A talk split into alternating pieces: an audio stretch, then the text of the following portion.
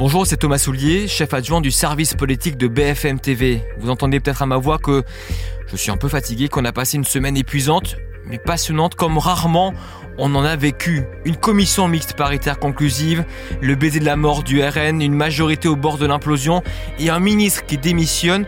Dans ce nouveau numéro, on vous raconte avec Sophie Dupont et Loïc Besson les coulisses de cette folle semaine politique où le camp présidentiel a eu des sueurs froides. Bienvenue dans le service politique.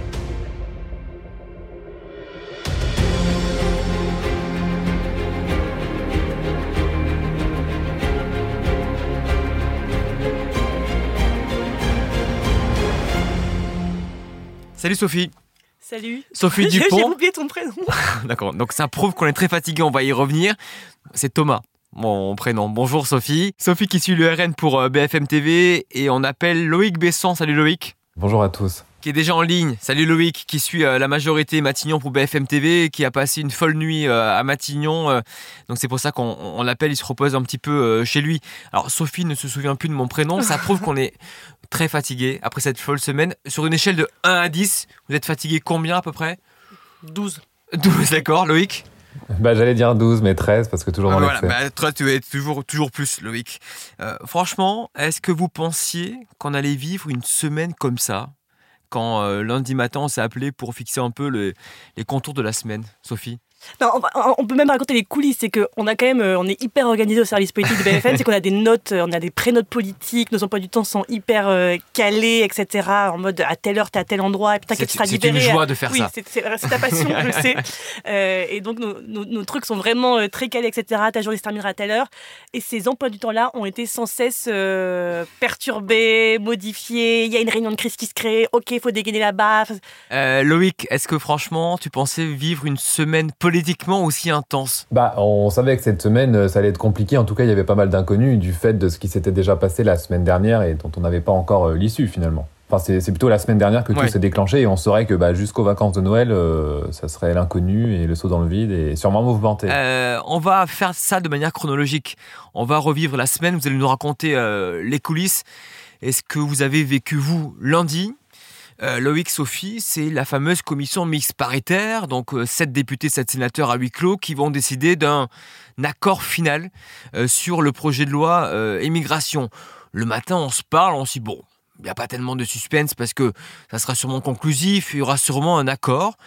Sauf que Parce que tout avait été préparé. Tout avait été préparé en amont. Vas-y, vas-y, raconte-nous justement. En gros, en, cinq jours, la semaine dernière, il y a eu quand même trois réunions entre la droite et, euh, bah, et le gouvernement, mais euh, en, petit comité. Elisabeth Borne, euh, Gérald Darmanin surtout. Il y a eu aussi Franck Rester qui a participé à des réunions pour que tout soit un peu calé, pour que les bases d'un accord soient là. Et lundi matin, du coup, en effet, après ces trois réunions, il y en a une dernière qui a lieu le, dimanche soir.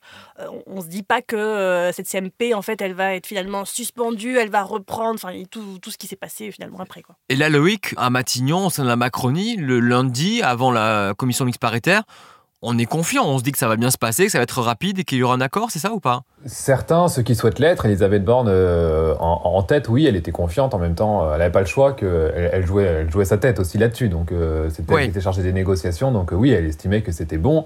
D'autres gouvernements, je pense à Olivier Véran notamment, étaient plus sceptiques. D'ailleurs, il y avait eu ce, fameux clash lors de la dernière réunion où Elisabeth Borne avait réuni ses, ministres, où certains, comme Olivier Véran, disaient mais en fait, on se fera avoir parce qu'à la fin, la la droite euh, euh, nous, nous mène en bateau et demande toujours plus et à la fin nous nous plante toujours ou ne vote pas. Euh, et en fait, c'est quand même ce qui s'est passé. C'est-à-dire que on pensait que tout était cadré, que la CMP serait juste un truc, une signature de, de choses qui avaient, dealé, qui avaient été dealées en amont les jours précédents. Et en fait, bah oui, évidemment, c'est de la politique. Et LR bah, avait tout intérêt à, à, jouer sa partition aussi. Et puis en arrivant à la CMP, dire hum, finalement, on en veut encore un peu plus là-dessus et, et, et, rebattre toutes les cartes, créer cet inconnu et, euh, et, et, lever une nouvelle fois euh, toutes les tensions.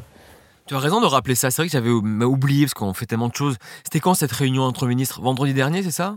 C'était jeudi soir, me semble-t-il jeudi dernier. Et donc jeudi, Olivier Véran dit clairement, c'est frappant. Et c'est pas le seul. Non, c'est pas le seul. Il dit à Elisabeth Borne, non mais attendez, euh, un, on va se faire avoir les Républicains, et deux, c'est même pas sûr euh, de passer euh, à l'Assemblée euh, après. Donc il a été un peu visionnaire, Olivier Véran. Avec le traumatisme des retraites où il y avait eu un peu le, même schéma. Ouais. Qu'est-ce qui Mais- se mais passe, si je me souviens bien, juste Elisabeth Borne, à, à ça, elle répond en mode euh, vous inquiétez pas un peu, tout est sous contrôle. Enfin, pas, pas comme ça, Oui, non, mais, mais en gros, ça va en bien plus, se passer. elle quoi. répond, mais Loïc Ouais. l'avait bien raconté euh, à l'antenne. Le rabrou, elle lui dit non, bah, c'est bon. euh, Et lui répond même, je crois, euh, Loïc, euh, on peut plus poser de questions, non? Il est, il- Lui aussi est un peu en colère à ce moment-là. Oui, si on n'a plus le droit de s'exprimer.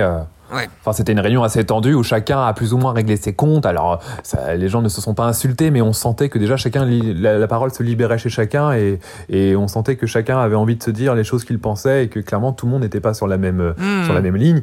Et juste Elisabeth Borne qui était au milieu, oui, qui était en mode non mais tout va bien les amis, je gère tout, euh, ça va bien être géré parce que c'est moi qui l'ai géré. Sous-entendu c'était ça. Et certains la mettaient quand même euh, en, en alerte en disant euh, attention, ça sera sûrement pas un long fleuve tranquille les prochains jours. Et ça voulait dire aussi, euh, Gérald Darmanin a mal géré, maintenant je reprends la main. Il met patatras, Sophie. La commission mixte paritaire euh, démarre et ça ne se passe pas du tout comme prévu.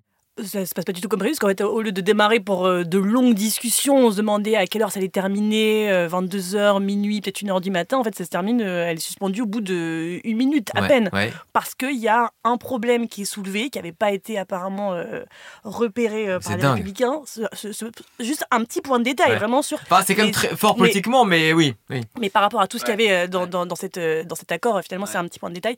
Les, les APL, les aides, les aides au logement, il y avait un désaccord entre la majorité et, euh, et la droite. La oui, en fait, une question de durée de résidence. euh. La droite euh, voulait que ce soit 5 ans pour les étrangers euh, qui ne travaillent pas. et 2 ans et demi pour les étrangers qui travaillent. Et ça, c'était hors de question pour euh, la majorité. C'était une ligne rouge. Et donc, du coup, euh, commission mixte paritaire suspendue pour 4 heures.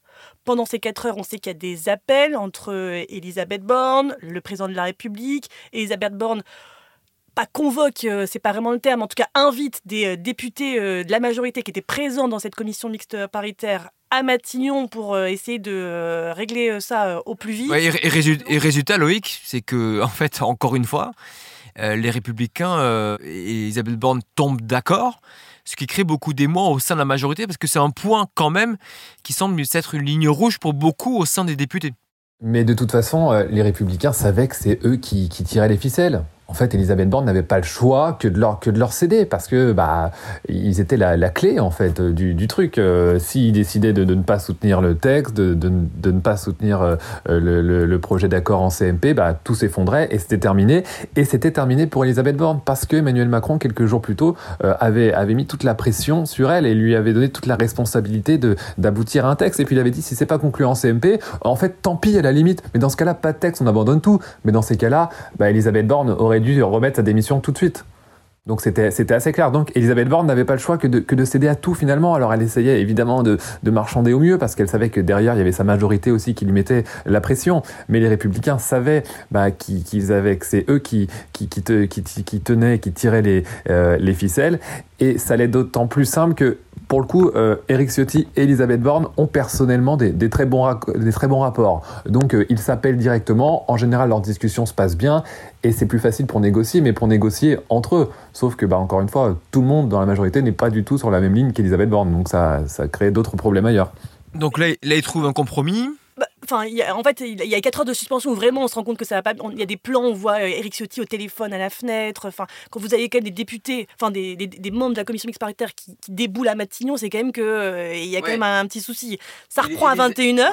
Elisabeth Borne dit même à Eric Ciotti à ce moment-là, euh, un petit info coulisse, en gros, c'est pas les termes, mais c'est quasiment ça, euh, mais c'est vraiment quasiment ça. Elle dit à Eric Ciotti en coulisses, euh, ça va, ça suffit maintenant, ma majorité a avalé assez de boa. De bois, dit-elle. Donc elle dit clairement, maintenant ça va, vous avez fait monter les enchères trop haut, on trouve un compromis. Donc là, ils trouvent un compromis. Cette CMP, commission mixte paritaire, devait durer une heure, tu disais Sophie, elle dure 24 heures. Et là, il y a deux coups de théâtre, donc euh, deux énièmes coups de théâtre. D'abord avec toi, Sophie, commission mixte paritaire se met d'accord sur un texte commun qui va être soumis au vote des parlementaires. Et là, Marine Le Pen arrive, ça des quatre colonnes à l'Assemblée. Qu'est-ce qui se passe? Je pense qu'il s'est même pas passé une minute. C'est-à-dire que vraiment, on apprend par des participants que la CMP euh, est terminée, conclusive, fumée blanche, ça va sortir. Et vraiment, mais je pense qu'il s'est passé 15 secondes pour que, on- à ce moment-là, Marine Le Pen arrive devant la salle des quatre colonnes, qui est la salle où les journalistes euh, peuvent interroger euh, les députés à l'Assemblée, et annonce, mais à la surprise euh, générale, parce que personne n'a laissé euh, sous-entendre ça avant, qu'elle va voter pour ce texte. Il faut savoir que le RN, sur le projet de loi immigration, a vraiment dit tout et son contraire. Parce que si on revient un petit peu en arrière, au tout début, c'était euh, cette loi, cette petite loi, évidemment, avec des, éventuellement avec des petites améliorations, on pourrait la voter. Mmh. Finalement, ça devient, en fait, non, il y a une ligne rouge, c'est les, régularisations. Donc, en fait, ça sera contre. Mmh. Puis après, quand on euh, parlait avec des très proches de Marine Le Pen, c'était en fait peut-être qu'on va s'abstenir parce qu'on aimerait bien que Gérald Darmanin soit obligé de dire en fait la, loi est passée grâce à l'abstention euh, du RN. Finalement, le texte arrive dans l'hémicycle. Là, pareil, les très proches de Marine Le Pen, vraiment la garde rapprochée, nous dit non, on veut absolument aller au débat, c'est notre thème, tous nos députés, s'il y a bien un sujet sur lequel ils sont tous d'accord, c'est l'immigration. Le seul truc qui nous fait peur, c'est les provocations, c'est la petite phrase un peu comme qu'il retourne en Afrique. C'est le seul truc qui nous fait peur, mais, mais en vrai, on veut débattre, on est au taquet, on est prêt. Finalement, ils votent la motion de rejet. Ils votent la motion de rejet. Pareil, à la surprise générale pour que la surprise soit le, plus longtemps gardée. Ils l'ont annoncé au tout dernier moment, juste avant la séance, à, à leurs députés. Donc là, c'est un camouflet pour le gouvernement. Marine Le Pen, qui n'avait même pas pensé, il faut, quand même le, rappeler, à déposer une motion de rejet, tire à, elle la couverture euh, de, cette victoire, alors qu'en fait, eux n'avaient même pas imaginé euh, le faire. Et finalement, après, là, donc il y a cette CMP, et ce qui est assez... Euh, incohérent, c'est que Jordan Bardella, donc le matin, en fait, il faut savoir que la CMP reprend à 10h30 le mardi matin. Et Jordan Bardella est l'invité d'une matinale à 8h30 et il dit vraiment, texto, il dit nous, on votera pour, euh, on, votera, on s'abstiendra ou on votera contre. C'est exactement. Tant qu'il y a euh, la régularisation, c'est une ligne rouge. Et 8 heures plus tard, donc, à la surprise générale, Marine Le Pen arrive donc devant les journalistes, juste après, mais vraiment quelques instants après la fin de la CMP, qui est conclusive, pour dire on va voter pour. Alors que dans cet accord, il y a les régularisations. Donc en fait, elle contredit totalement son chef de parti qui a parlé 8 heures plus tôt. Sur le fond, c'est c'est incompréhensible. Sur la forme, c'est quand même un joli coup politique parce que là, Loïc. Non, mais c'est un excellent c'est un excellent coup politique parce que bah d'ailleurs on voit bien qu'on euh, on ne parle que de ça. Tout n'a tourné qu'autour d'elle. Euh, Marine Le Pen a été citée dans l'hémicycle ensuite euh, lors des des discussions de la discussion générale sur le, vote solennel bah, par tout le monde en fait. donc déjà Marine Le Pen elle adore ça. C'est un excellent coup politique au niveau macro pour cette raison. C'est aussi un, bon coup politique de sa part parce que tu, tu le disais Sophie, elle contredit complètement Jordan Bardella et en fait Marine Le Pen, c'est pas la première fois, elle prend un malin plaisir à faire ça. Ça montre bien qu'en fait, dans son camp, c'est elle la patronne. Peu importe ce que les autres peuvent penser, c'est elle la patronne. Et quand elle dit quelque chose, tout le monde la suit. Il n'y a pas de débat, il n'y en a pas qui, qui, remettent en cause peut-être la, stratégie, etc. Donc elle prend tout le monde de court et, et, euh, elle adore ça. Après, tu l'as dit aussi, euh, un moment, et c'est ce que soulève d'ailleurs Gérald Darmanin depuis, le RN quand même au Sénat, puisqu'ils ont des sénateurs depuis les dernières élections, ont voté quand même contre se sont pas abstenus, ont voté contre le texte du Sénat, première version. Et Gérald Darmanin a donc beau jeu de dire mais non, mais le, texte du Sénat était, la version du Sénat était plus dure que celle de maintenant, vous avez voté contre. Donc ça montre bien qu'il y a derrière ça beaucoup de stratégie politique et sur le fond qui peut être euh, remis en cause. Et les conséquences, Loïc, maintenant? Donc Marine Le Pen prend la parole aux quatre colonnes euh, à l'Assemblée, vous y êtes tous. Euh, on vit ça comme vraiment une vraie surprise à l'antenne. Moi, je suis à l'antenne, je vis ça, je dis, oh là là, il se passe quelque chose qui va basculer. Loïc, ça bascule surtout euh, du côté du parti que tu suis, Renaissance. Qu'est-ce qui se passe dans la majorité, dans la minute où Marine Le Pen prend la parole? Bah, c'est le baiser de la mort dès lors que en fait euh, le RN dit tout de suite ce qui vient d'être voté, on s'en réjouit parce que finalement c'est la préférence nationale. Euh, c'est-à-dire le, la ligne phare du programme du RN depuis tant d'années sur l'immigration. Mmh. Euh, et donc à partir de ce moment-là où on accole ce texte en disant voilà ça c'est le texte qui instaure la préférence nationale portée depuis toujours par le RN, mais même par le FN avant, euh, bah, ça met tout le monde mal à l'aise en fait en disant ah nous Renaissance qui sommes être censés faire le barrage au RN, à l'extrême droite, etc. Comme c'est le cas, en tout cas comme c'est le discours à, chaque élection depuis depuis deux depuis deux présidentielles maintenant. Bah, en fait, nous, on, porté et voté un texte euh, qui instaure la, préférence nationale. Ça met tout le monde mal à l'aise. Là, tout le monde ne sait plus où il habite. Tout le monde ne sait plus si finalement c'est notre texte. On doit voter pour, on doit voter contre. En même temps, c'est le texte de la majorité à la base. Enfin, vraiment, il n'y a plus de repères. Tout le monde est perdu. Euh, c'est le... Parce qu'on n'entend plus que le RN euh, bah, se féliciter de ce texte. On a l'impression que c'est limite leur, leur, texte, leur proposition de loi qu'ils auraient déposé lors, de leur niche parlementaire qui aurait été sur un coup de théâtre adopté à une courte majorité. Donc, en fait, les députés de la majorité ne savent plus si c'est leur texte ou si c'est celui de leur, plus farouche opposition. Et donc, dans ces cas-là, bah, bah, qu'est-ce qu'on fait? Est-ce qu'on doit le voter? En même temps, il y a un paradoxe total euh, à ce moment-là. Tout le monde est perdu. Euh, c'est la crise. Euh, des ministres eux-mêmes ne, savent plus où ils habitent. On va y revenir, ouais. On va y revenir. Ça, crée quelque chose, un, désordre total, quoi.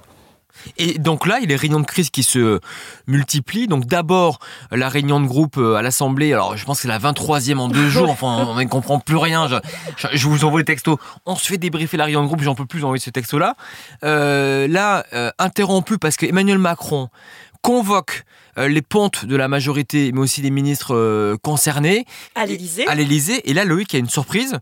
Et il y a même une rumeur selon laquelle Emmanuel Macron pourrait retirer le texte pour éviter un camoufler dans, euh, dans l'hémicycle de l'Assemblée le soir même. Donc là, Loïc, il y a une vraie hésitation au sommet de l'État. Hmm. Alors après, la, rumeur, en réalité, euh, je pense qu'elle elle ne provient pas du sommet de l'État pour le coup. Je pense que Emmanuel Macron n'a pas hésité à retirer le texte. Je pense que la rumeur est partie de, ceux qui étaient très mal à l'aise et qui espéraient qu'Emmanuel Macron puisse retirer le texte. Euh, et qui poussaient. Bah oui, parce que du coup, qui ont mis euh, ce, débat sur la table, qui est monté, très vite dans, les médias. Euh, est-ce que Emmanuel Macron va retirer son texte?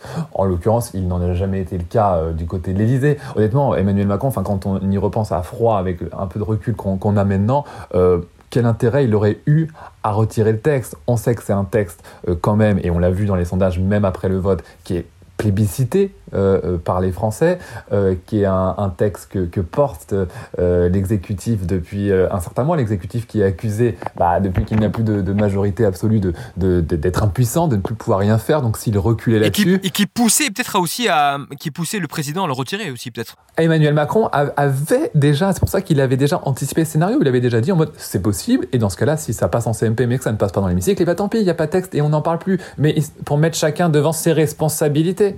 Oh, mais enfin, Loïc, imagine le sort même, ça passe pas à l'Assemblée à cause, à cause de, de défection de la majorité.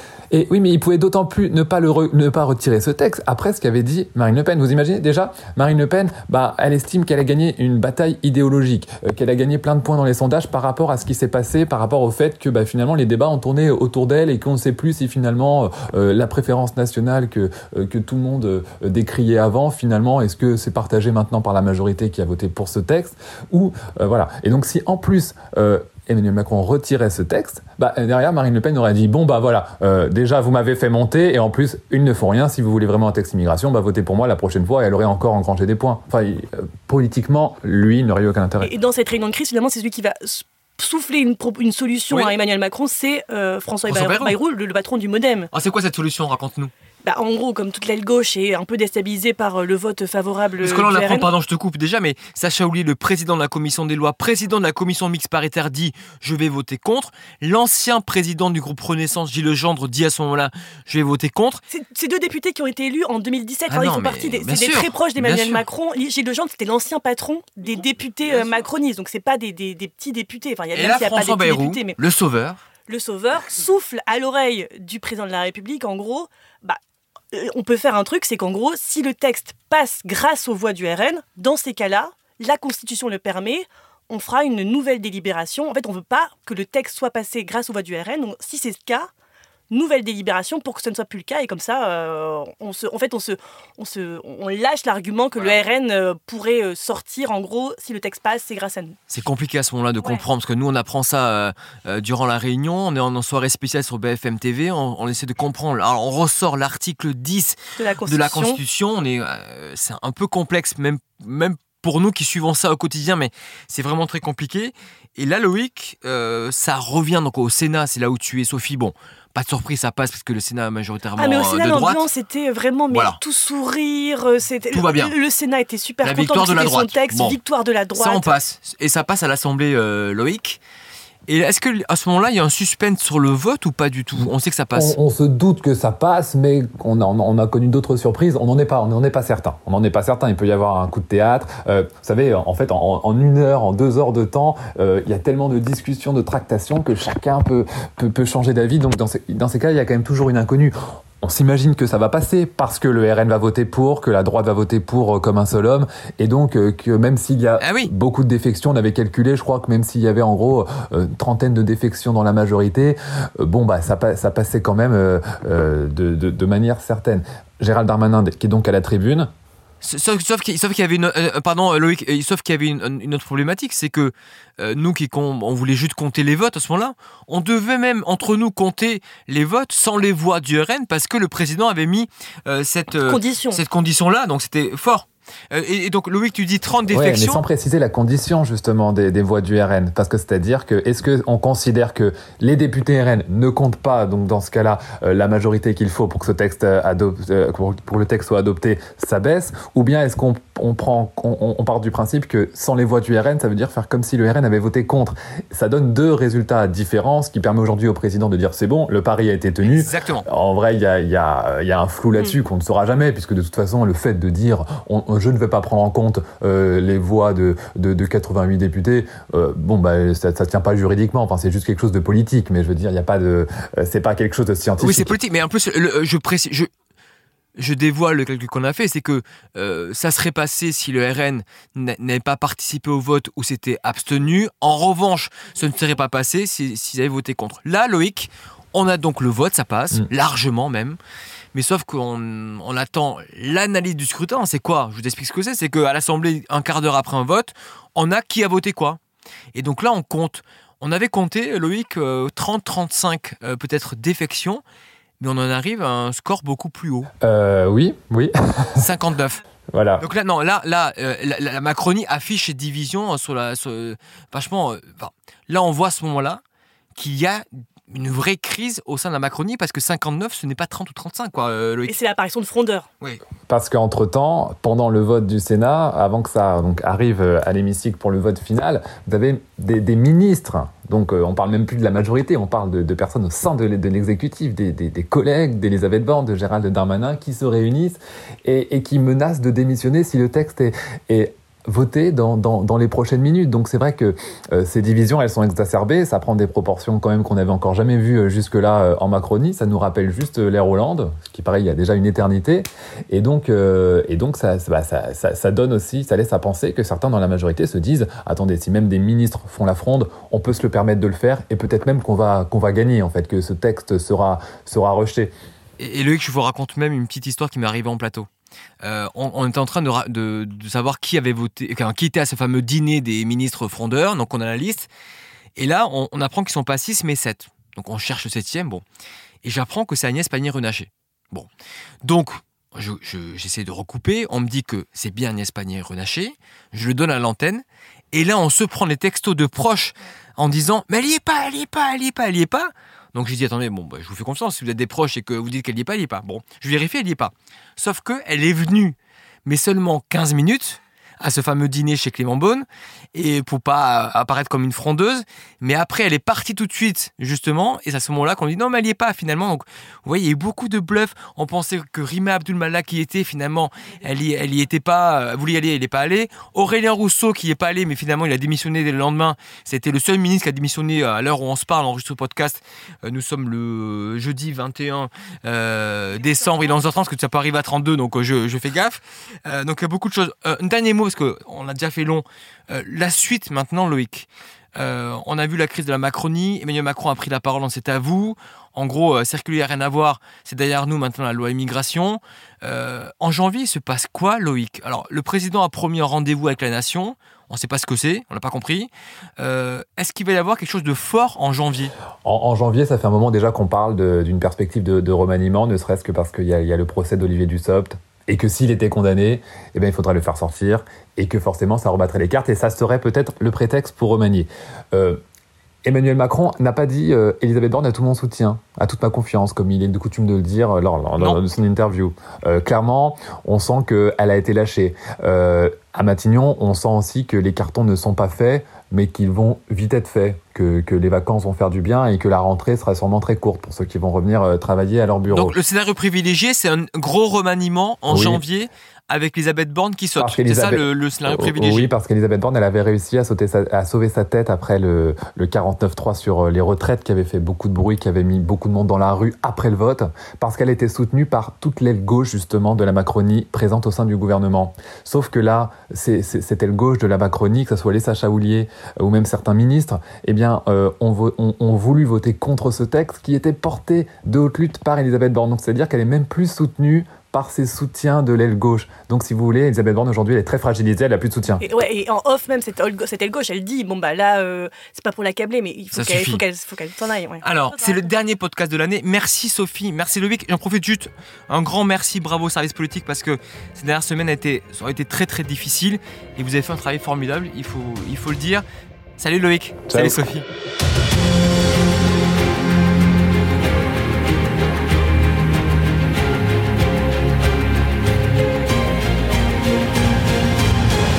Voilà, c'était le dernier numéro de l'année de ce podcast du service politique. Merci de votre fidélité.